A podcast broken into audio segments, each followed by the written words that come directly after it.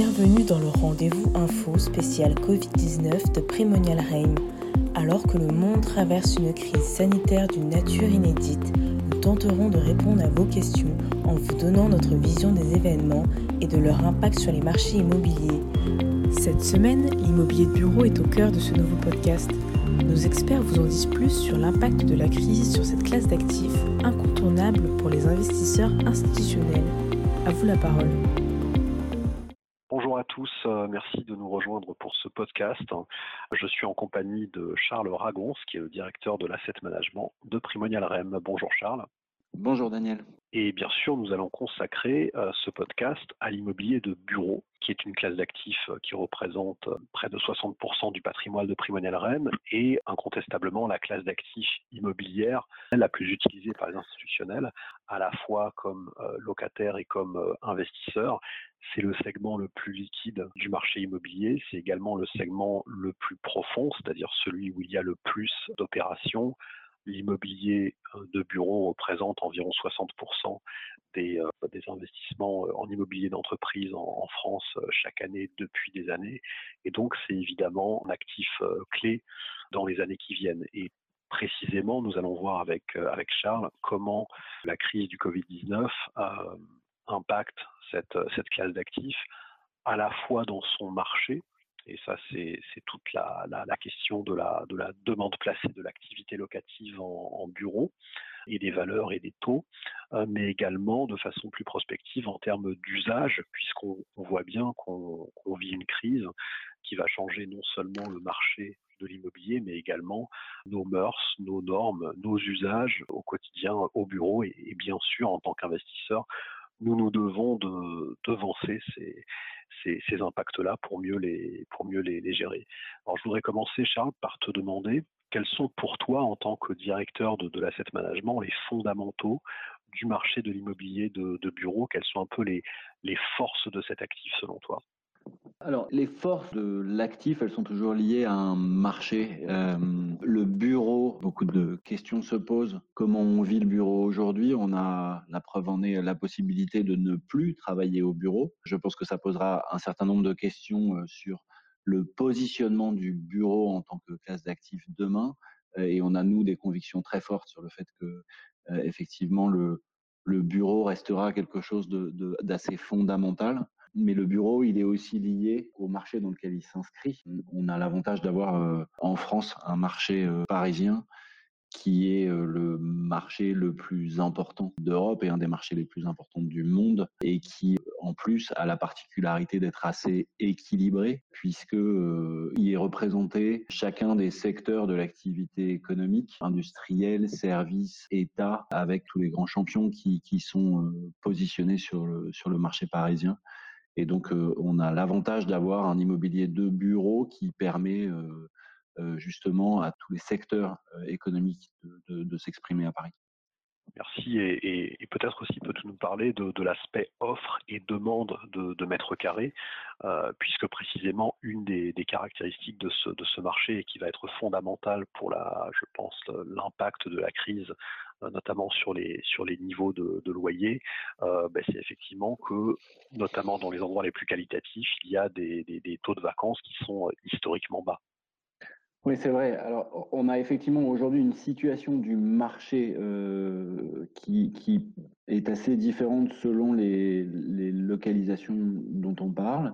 dans Paris intramuros, on est aujourd'hui dans une situation de sous-offre avec un marché qui est relativement tendu et même avec des chantiers qui, pour 50% d'entre eux, sont déjà pré-commercialisés. Donc, les immeubles en chantier sont déjà loués pour 50% d'entre eux sur Paris intramuros, ce qui fait que ça ne va pas détendre le taux de vacances qui est très faible aujourd'hui dans Paris intramuros.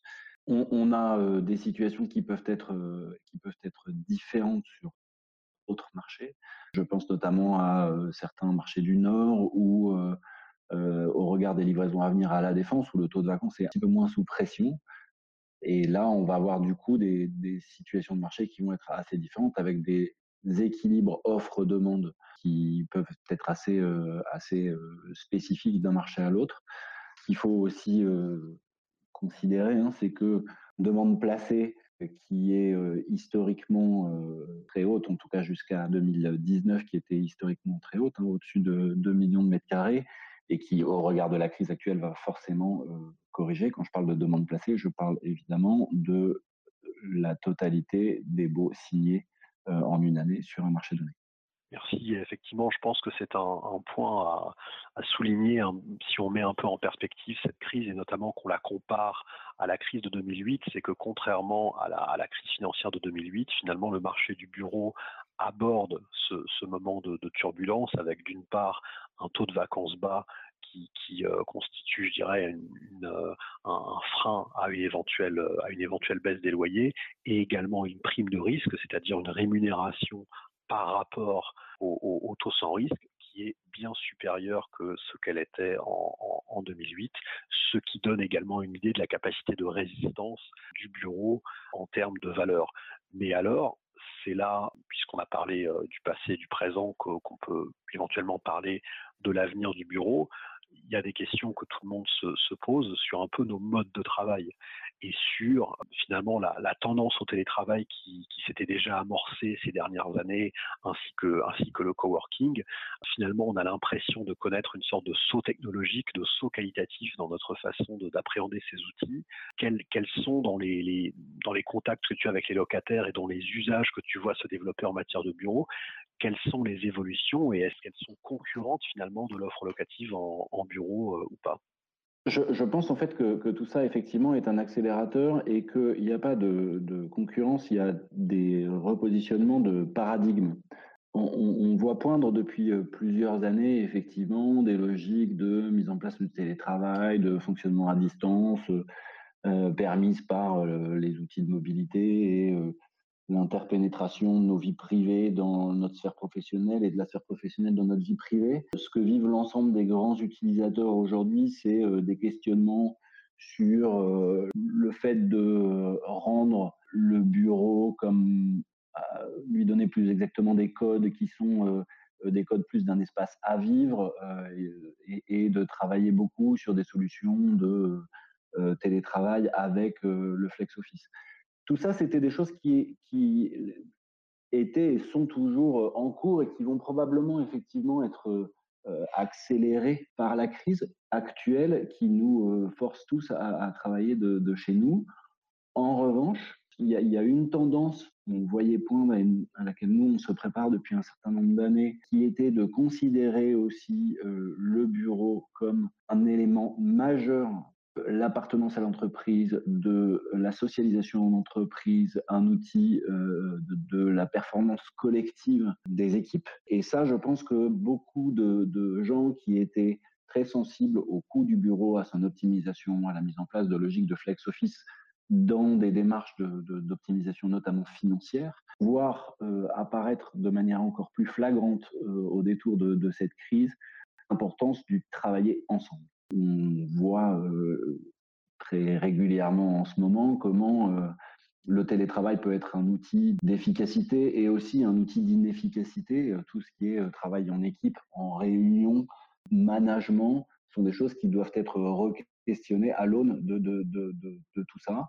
Et nous, ce qu'on voit, c'est que la demande probablement de, de bureau va s'exprimer de manière un peu différente, évidemment avec des, contraintes financières qui vont être plus fortes de la part des entreprises parce qu'elles vont être challengées euh, suite à cette crise à court terme, mais, mais aussi en considérant que l'immeuble de bureau est l'endroit où on se rassemble, euh, l'immeuble de bureau est l'endroit où on a un sentiment d'appartenance à l'entreprise. Il doit donc véhiculer les codes et l'image de l'entreprise. Il doit donc attirer et permettre d'attirer et être euh, situé et donc euh, accessible par divers moyens de transport évidemment en commun, parce qu'on va tous être amenés à reprendre les moyens, les moyens de transport en commun un jour, mais aussi avec des solutions de mobilité alternative plus développées et qui vont probablement, on le voit avec le développement des pistes cyclables sur le tracé du RER e qui se fait de manière très accélérée par rapport à ce qui était prévu.